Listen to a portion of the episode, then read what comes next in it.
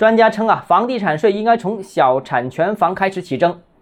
欢迎来到邓浩之家买房。孟小苏啊，最近建议从小产权房开始征收房地产税，而且呢，可以用高税率。哎，这个提议我觉得比较有意思，貌似可以试一下。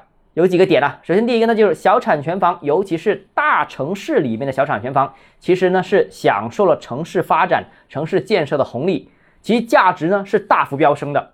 但拥有小产权房的这些人，他既没有缴纳高昂的土地出让金，也没有支付城市配套建设所需要的相关的费用，典型的是一分钱不花却享尽了利好。所以啊，先征他们，我觉得是说得过去的。第二呢，就是房地产税出来之后会对市场产生什么样的影响，其实现在是不知道的。那找一个相对边缘一点的角色来尝试一下，我觉得可能是更好。动不动就用北上广深这些大城市做试点呢，那成本未免太高了。另外啊，房地产税迟迟不落地，也对市场信心产生了较大的冲击。尽快找一个试点先落地，反而有利于信心的建立。第三呢，就是大城市小产权房的投机买卖虽然是违规的。但是也是一直屡禁不止。